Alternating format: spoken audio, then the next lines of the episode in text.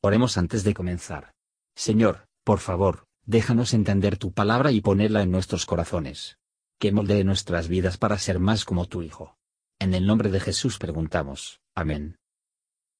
Capítulo 16 Y partiendo de Elim, toda la congregación de los hijos de Israel vino al desierto de Sin, que está entre Elim y Sinaí, a los quince días del segundo mes después que salieron de la tierra de Egipto. Y toda la congregación de los hijos de Israel murmuró contra Moisés y a Aarón en el desierto, y decíanles los hijos de Israel, Ojalá hubiéramos muerto por mano de Jehová en la tierra de Egipto, cuando nos sentábamos a las ollas de las carnes, cuando comíamos pan en hartura, pues nos habéis sacado a este desierto para matar de hambre a toda esta multitud.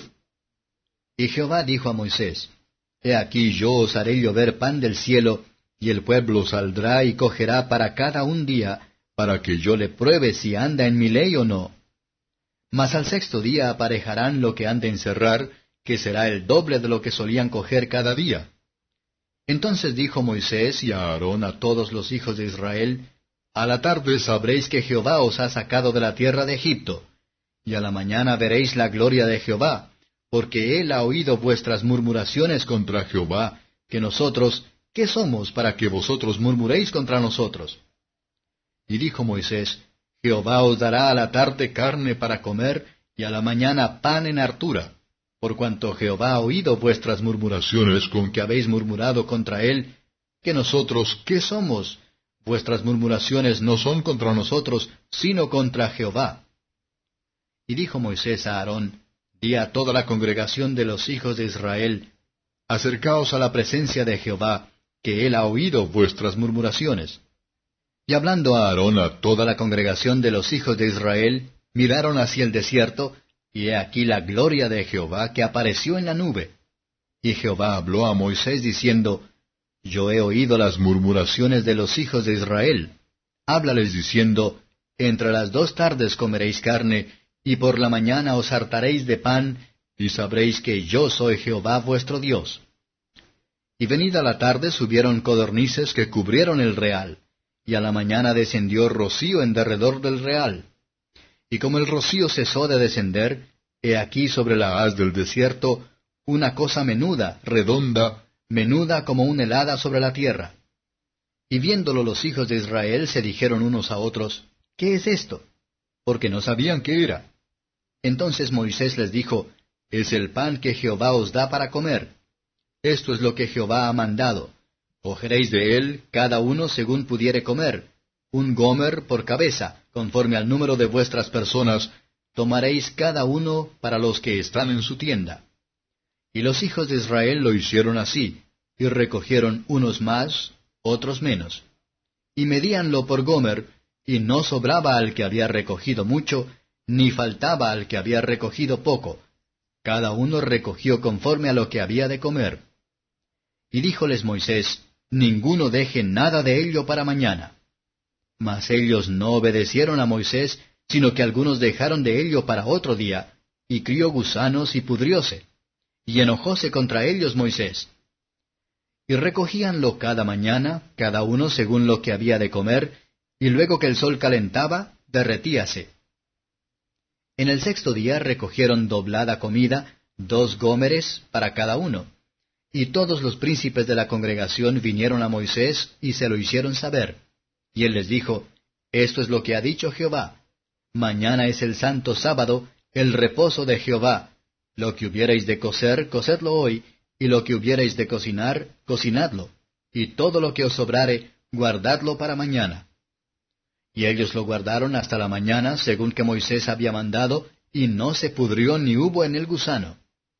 Y dijo Moisés, Comedlo hoy, porque hoy es sábado de Jehová, hoy no hallaréis en el campo. En los seis días lo recogeréis, mas el séptimo día es sábado, en el cual no se hallará. Y aconteció que algunos del pueblo salieron en el séptimo día a recoger, y no hallaron. Y Jehová dijo a Moisés, ¿Hasta cuándo no querréis guardar mis mandamientos y mis leyes? Mirad que Jehová os dio el sábado, y por eso os da en el sexto día pan para dos días. Estése pues cada uno en su estancia, y nadie salga de su lugar en el séptimo día. Así el pueblo reposó el séptimo día. y la casa de Israel lo llamó maná, y era como simiente de culantro, blanco y su sabor como de hojuelas con miel. Y dijo Moisés, Esto es lo que Jehová ha mandado. Henchirás un gomer de él para que se guarde para vuestros descendientes, a fin de que vean el pan que yo os di a comer en el desierto, cuando yo os saqué de la tierra de Egipto. Y dijo Moisés a Aarón, Toma un vaso, y pon en él un gomer lleno de maná, y ponlo delante de Jehová, para que sea guardado para vuestros descendientes. Y Aarón lo puso delante del testimonio para guardarlo, como Jehová lo mandó a Moisés. Así comieron los hijos de Israel maná cuarenta años, hasta que entraron en la tierra habitada, maná comieron hasta que llegaron al término de la tierra de Canaán. Y un gomer es la décima parte del efa. Comentario de Mateo Henry Éxodo capítulo 16. Versos 1 a 12. Las disposiciones de Israel, traídas de Egipto, los pasó por la mitad del segundo mes, y murmuraron. No es algo nuevo para la mayor bondad para ser vilmente representados como los mayores lesiones. Ellos hasta ahora subestiman su liberación, que deseaban que habían muerto en Egipto, y por la mano del Señor, es decir, por las plagas que cortan los egipcios. No podemos suponer que tenían abundancia en Egipto, ni podían temer morir por falta en el desierto, mientras que tenían ovejas y vacas, no hablar más absurda que murmuradores.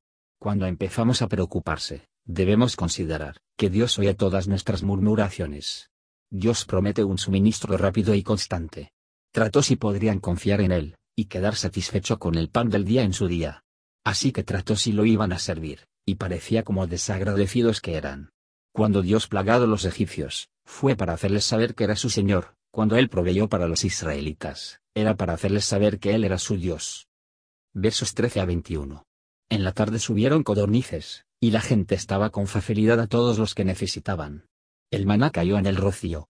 Lo llamaron maná, Manu, lo que significa, ¿qué es esto?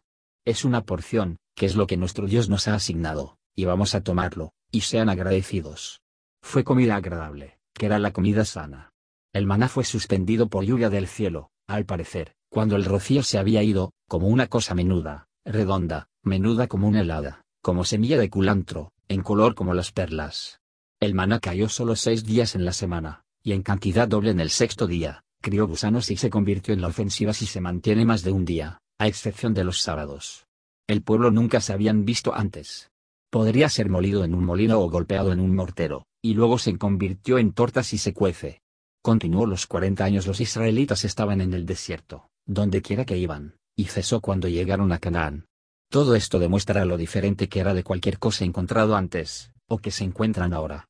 Fueron a recoger el maná cada mañana. Estamos presente enseña, 1. Para ser prudente y diligente en el suministro de alimentos para nosotros y nuestras familias, con la tranquilidad de trabajo, y comer nuestro pan, no el pan de balde o engaño. La generosidad de Dios deja espacio para el servicio del hombre, lo hizo incluso cuando el maná fue suspendido por lluvia, que no tienen que comer, hasta que se han reunido. 2. Para que contentarse con lo suficiente. Los que tienen la mayoría, tienen por sí mismos pero la comida y el vestido, los que tienen menos, por lo general tienen los mismos, de manera que el que recogió mucho no tiene nada encima, y el que reúne a poco no tiene falta. No hay tal desproporción entre uno y otro en el disfrute de las cosas de esta vida, como en la mera posesión de ellos. 3. Para dependerá de providencia. Dejarlos dormir en silencio, a pesar de que no tienen pan en las tiendas de campaña, ni en todo su campo, confiando en que Dios, con el día siguiente, los traería en su pan de cada día. Era más seguro y más seguro en el almacén de Dios de las suyas, y volvería ahí más dulce y más fresca. Ve aquí la locura de acaparamiento. El maná establecido por algunos, que se creían sabios y mejores administradores, que sus vecinos, y quedaría para que no fallara día siguiente, gusanos criados, y se convirtió en un bueno para nada. Eso demostrará ser más perdido, que es codicia y desconfianza ahorrado. Tales riquezas están podridas. Santiago 5 2.2 y 3. La misma sabiduría, poder y bondad llevaba comida todos los días de antes para los israelitas en el desierto, trae la comida anual de la tierra en el curso constante de la naturaleza, y nos da todas las cosas en abundancia para disfrutar. Versos 22 a 31. Aquí hay mención de un día de reposo del séptimo día. Se sabía, no solo antes de la promulgación de la ley en el monte Sinai, pero antes de la interposición de Israel de Egipto, aún desde el principio, Génesis 2.2.3. el apartar un día en siete para el trabajo santo, y, a fin de que, para el descanso santo, era desde que Dios creó al hombre sobre la tierra, y es la más antigua de las leyes divinas. Nombrar a descansar en el séptimo día, se ocupó de que deben haber perdedores por ella, y ninguno jamás será perdedores por servir a Dios. Ese día fueron a buscar en lo suficiente para dos días, y para que quede listo. Esto nos lleva a inventar asuntos de la familia, por lo que nos pueden obstaculizar lo menos posible en el trabajo del sábado. Obras de necesidad se deben hacer en ese día, pero es deseable tener tan poco como puede ser la de hacer, que podemos aplicar a nosotros mismos más de cerca para prepararse para la vida que está por venir.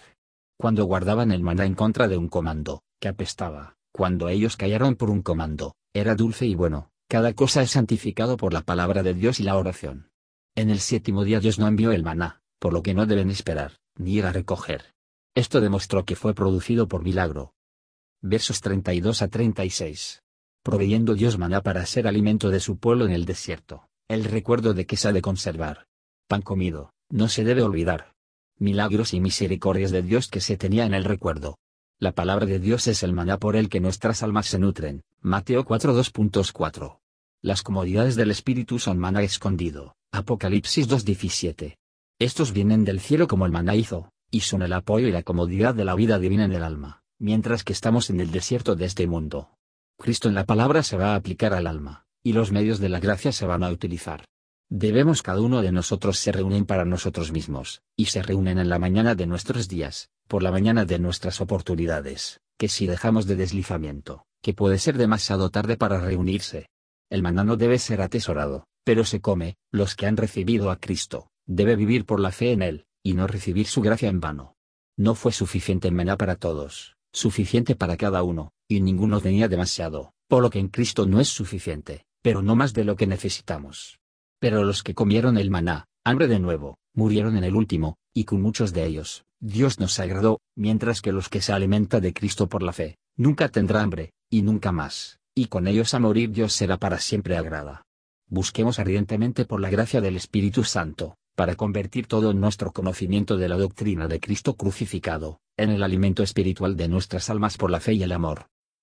Gracias por escuchar y si te gustó esto, suscríbete y considera darle me gusta a mi página de Facebook y únete a mi grupo Jesús Answers Prayer.